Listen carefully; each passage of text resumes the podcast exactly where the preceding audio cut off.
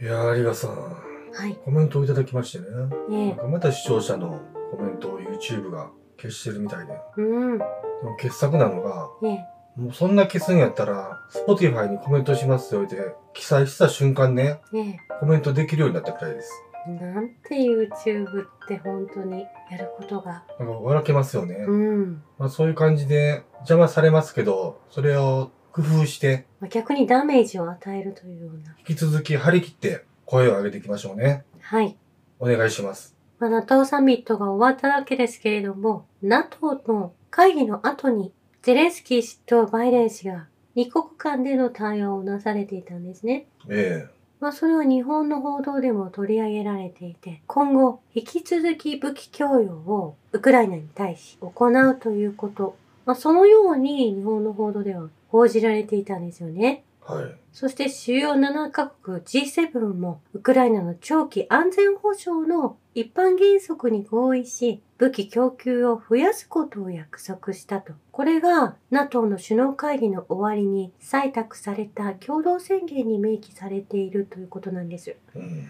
結局 NATO の会議がやはり G7 が動かしているっていうこともこれで分かってくると思うんですよね。そうですね。まあ G7 プラス NATO がやはり戦争国であるということは間違いないないと思うんです。はい。まあ、ですが、バイデン氏とゼレンスキー氏が実際に会話されていた内容を、まあ、日本のメディアは切り取っていいところだけ、うん自分たちに都合のいいところだけ流しているんですけれども、まあ、実際にはバイデン大統領がかなり厳しいことをゼレンスキー氏に浴びせている気がしたんですよね。あそしたら日本のメディアではそこを切り取ってうん。流してたわけですね。で、なんて言ってたんですか？バイデン氏は、あなたにとって悪いお知らせは、私たちが、まあどこにも行かないですが、あなたたちは我々に固執している、まあ依存しているというふうにえおっしゃられているんですね。まあ、バイデン氏は笑いながらこのお話をされているんですけれども、え。うん。まあそしてバイデン氏は、この我々に依存していることによって、このこと自体はウクライナ人を恐怖に貶める、もしくは怯えさせるはずだとバイデン氏がおっしゃられているんです。はい。まあ、ゼレンスキー氏はこの時にちょっと言葉を失って、まあ、笑うしかなかったような様子なんですけれども、まあ、はいそこのところが聞き取られていたんですけれども、うん。まあウクライナ国民は今後どれだけ紛争を続けるつもりだろうかと、バイデン氏はゼレンスキー氏に質問されているんです。はい。ですのでこれは戦争を止めるのも我々に権限があって、あなた方は、まあ、国の党首としてゼレンスキー氏にとっているわけですよ。うん。ウクライナ国民はこの紛争を続けたいと思っていて、あなたは舵を取っていますかということをえ質問されているんです。え。はい。まあ、ゼレンスキー氏は武器だけを欲しい欲しいと言って、まあその武器がいろんなところに流れていっていることも、もうアメリカを承知だと思うんですようね。ん。まあこれ国民のためにちゃんと動けているんですかということをアメリカのバイデン氏がゼレンスキー氏に質問しているわけです。これは、あの、暗に、バイデンは、ロシアとの和平交渉に駒を進めた方がいいんじゃないですかっていうことを気づかせるために、あるいはゼレンスキーの口から言わすために言ってる側面もなあるんじゃないですか？まあ、武器を供給する国々 NATO 国がですね、武器がなくなった時は、あなたの国はどうするんですかということでもあると思うんですよね。えすべて送っていますけれども、この紛争を続けていくことで、結果も出せるんでしょうかということも問われていると思うんです。え。もうイギリスなんかは、ゼレンスキーに対して何の成果も出さないことに苛立ちを見せてましたもんね。まあ、そして、バイデン氏は、米国がどれくらいの期間、ウクライナにとどまるかについては、これ、ロシアが決定することになるとおっしゃられているんですあ。そして、ウクライナの土地を購入したブラックロックなど、ええまあ、それぞれ米国の企業も投資額をこのままいくと失うことになりますよということで、うん。ウクライナはもう負けていますよということをおっしゃられていると思うんですよね。えまあそして NATO 会議ではやはりゼレンスキー氏の傲慢な態度に対して、まあ、イギリスなども、まあ、武器をくれをくれと言って、まあ、すごく傲慢な態度が気に入らないとイギリスもアマゾンじゃないんだぞとおっしゃられているわけですえね。まあ次の日には届くというようなことを要求されているようですけれども、感謝の気持ちが全くない国だとおっしゃられているんです。えまあ、NATO の会議でも自分がスピーチする時間を設けろとゼレンスキー氏が NATO 会議始まる前に Twitter で要求していたこともあり、えはまあ、このような声が NATO 国では湧いているようなんですよい。うね。ん。まあ、それによってということではありませんが、NATO のルールに従ってですね、戦争が終わるまで NATO への加盟は認めないという話の流れになったんです。はい。まあ日本ではどのように報じられているかはちょっと想像がつくんですけれども、うんまあこれに対し焦ったゼレンスキー氏は、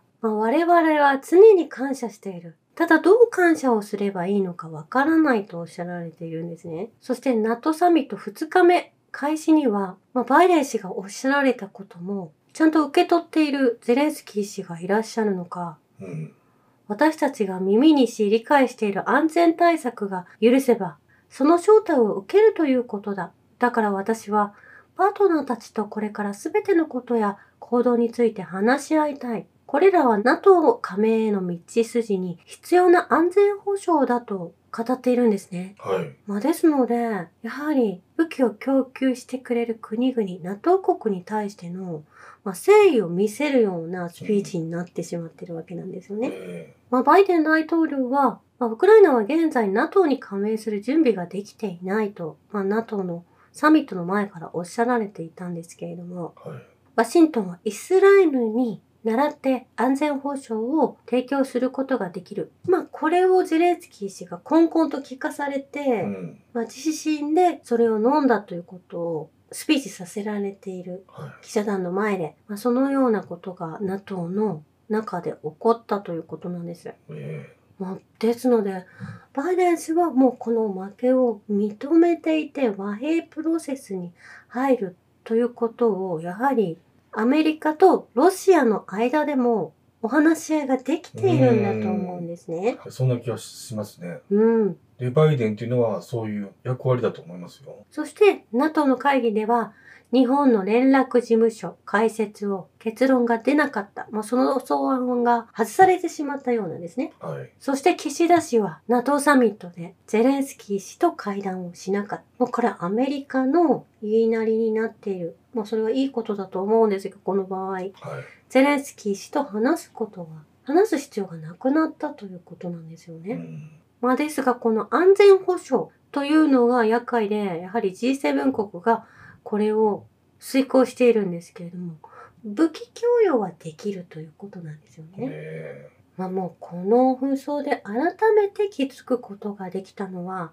やはり NATO という国がですね、イラン、イラク、イエメン、リビア、シリア、ソマリア、パレスチナ、ユーゴスラビア、アフガニスタンもずっとその国々を戦争で潰してきたナチスだということが分かってくると思うんです。えそうですね。まあ、これを初めて知ることができたのがウクライナ戦争であったという方がすごく多いと思うんですようね。ん日本の方も NATO の事務所を日本に設置するのを反対するデモが起こ起きてましたよね。えー岸田氏がこの NATO サミットに参加することにも反対していらっしゃる日本人の方々、たくさんいらっしゃったんですよね。ええだから本当はその武器供与みたいな、もう武器すらも必要ないんですけど、うん、まあ、せめてこの人々をその戦争に巻き込んでね、殺してしまう、多くの犠牲者を出してしまうような、そういうことはもうやめるべきですよね。うん、で、これ、あの、小説家の森博っていう方が、スカイクロラっていう小説を書かれてて、ねそれが、押尾守監督によって映画化もされてるんですけれども、うんここでは戦争というスポーツが行われてて、それをみんな観戦してお金を払ったりしながら続けられてるんですよね。うん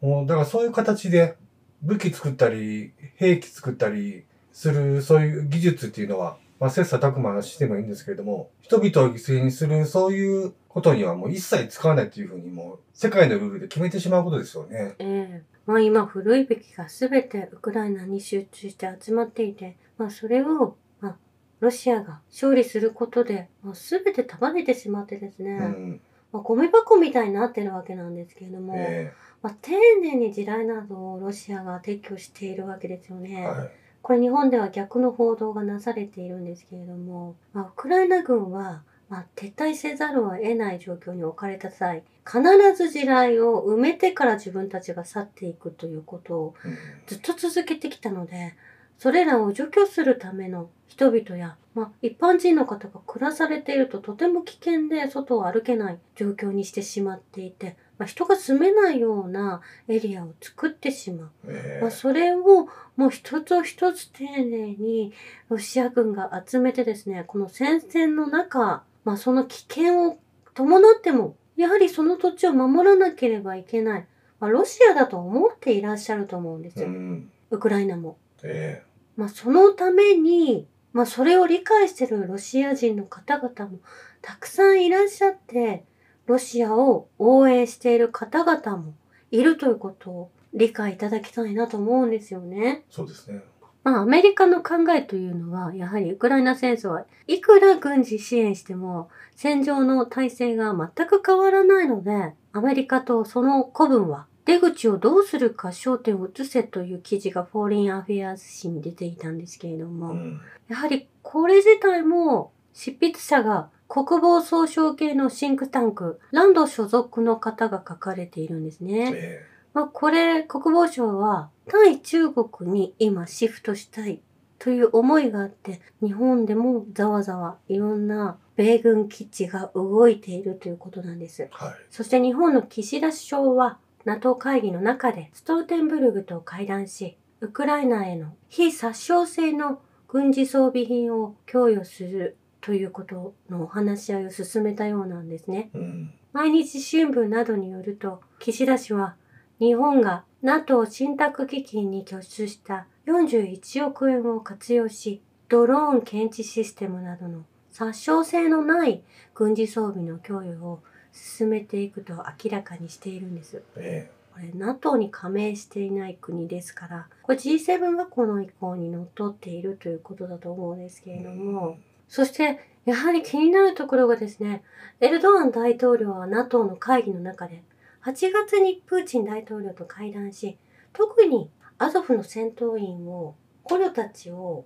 ウクライナに返してしまったエルドアン氏がいるんですけれども、えまあその内容について、移送状況についても、プーチン大統領と話し合いたいと述べているんですよね。えはい。まあ、トルコはウクライナの仲介役を務める役割を買って出ているわけですから、うん。それなりの作戦があるはずなんですよね。えそして今、ロシアのラブロフ外相は、ロシアとインドネシアの協議がジャカルタで開かれているようなんですね。えはい。ジャカルタで開催された ASEAN のイベントの傍らで行われたインドネシアのマルスディ外相との会談でラブロフ外相は我々は常に ASEAN を支持しておりアジア太平洋発展の文脈で ASEAN の基本原則を推進すると議長国であるインドネシアを支持しているとラブロフ氏は述べられているんです。うん。そして ASEAN のカオ・キムホン事務総長との会談でラブロフ外相はロシアから持参したマトリオシカを進呈したということなんですね。えそのマトリオシカがすごく大きなマトリオシカで、その顔キムホン事務総長の顔が。マトリオシカの顔になっていて、スーツを着ているマトリョーシカなんですキムホ そうなんです。キムホン事務総長のマトリオシカなんです。ええこのラブロフ、このインドネシア訪問された際、空港内で待ち受ける記者たちが、みんなひざまずいてね、ええ、もう、アイドル並みに、ラブロフみたいな感じの、ラブロフさんみたいな感じに、黄色い声が上がってましたよね。ええ、で、ラブロフは、いやいや、もう、もう腰を上げてくださいみたいな感じで、記者の皆さんに気を使ってる場面がありましたよね。はい、申し訳なく思ってですね、え記者の方に手を差し伸べてですね、えうん。あの、立ち上がってくださいと皆さんに声をかけていらっしゃる様子が、だからもうそれぐらいラブロっていう、ラブロフっていうのはもうインドネシアではもうすごい尊敬の年、年、年で迎えられてるっていうことですよね。ことなん、ことだと思うんですよね。うんこ、とじゃないかなと思うんですよね。ええまあ実際に YouTube の中にもインドネシアのメディアが入っているんですけれども、うん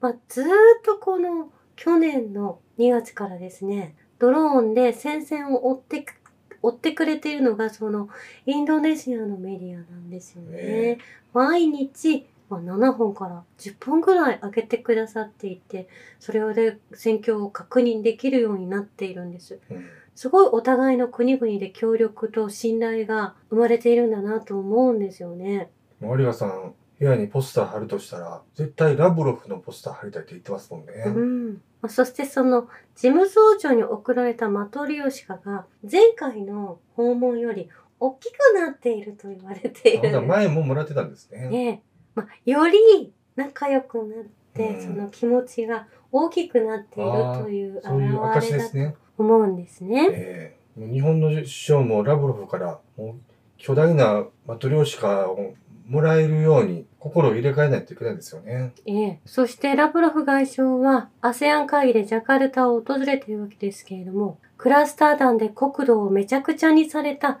未だ復興できないラオスの外相ともその場で会談されているんですね。うん昨日もお伝えしましたように、このクラスター弾はアメリカ軍が1964年から73年の間に B52 戦闘爆撃機によってラオスに200万トンの爆弾を投下し、2億7000万個のクラスターげ爆弾を使用したんですね。えこれらの爆撃により5万以上の民間人が死亡し、2万人の民間人が7500万発以上の不発弾によって死亡または負傷した。まあ、その体験をお持ちであるラオスの外相と今会談しているということはええすごく意味があると思うんです。そうですね。昨日のコンテンツでも動画を流させてもらいましたし、ダイアナ妃がクラスター爆弾について、ククラスター爆弾反対の運動をしてたというのも紹介させていただきましたよね。うん。まあ、今回ラオスの外相との会談で、ラオスの国がですね、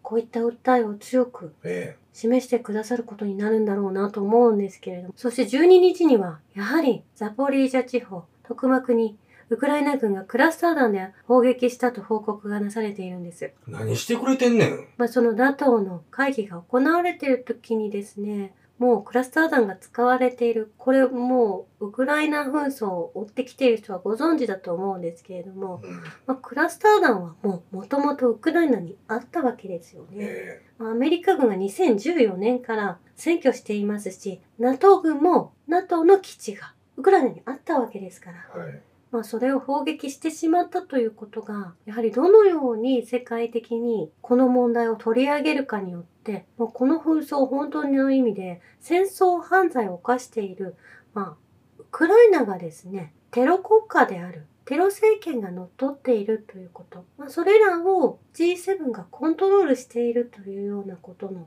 つながりが、まあ、いよいよ見えてくると思うんですよね。そうですね。で、これどうやら第三次世界大戦っていうものが、このザポリージャ原発によって終焉するんではなくて、このクラスター爆弾によって、これから軍事裁判の方向に持っていき、NATO 解体、そして EU の解体っていう方向の流れに、どうやら向かいそうですよね。ねえ、まあ、ウクライナは米国のマスタードガスも使用していて、まあ、全ての戦犯を犯しているわけですよね。うん。このマスタードガスも1993年に化学兵器禁止条約で禁止されているものをウクライナが使ってしまっている。えウクライナがなくなってしまうんだなとも言えるんですよね。えはい。お隣の国ポーランドがやはりこのウクライナの西部を領土を取ってしまおうと考えているんではないかとよく言われるんですよね。うん。というのもやはりポーランド人がウクライナの民族主義の、まあ、パンデラ思想の方々ナチスの枝葉に大量虐殺をされているのは一度だけではなくとんでもない数のえ国民が殺されてきたという歴史が事実あるわけですから、まあ、今回本当に NATO がこのまま消えていくんだなと最後のサミットであってほしいなと思うんです。い。うん。まあ、そしてこれが終戦というか新たな、まあ、戦争というビジネスの終わりになってほしいと思うんですね。ええ以上です。ありがとうございました。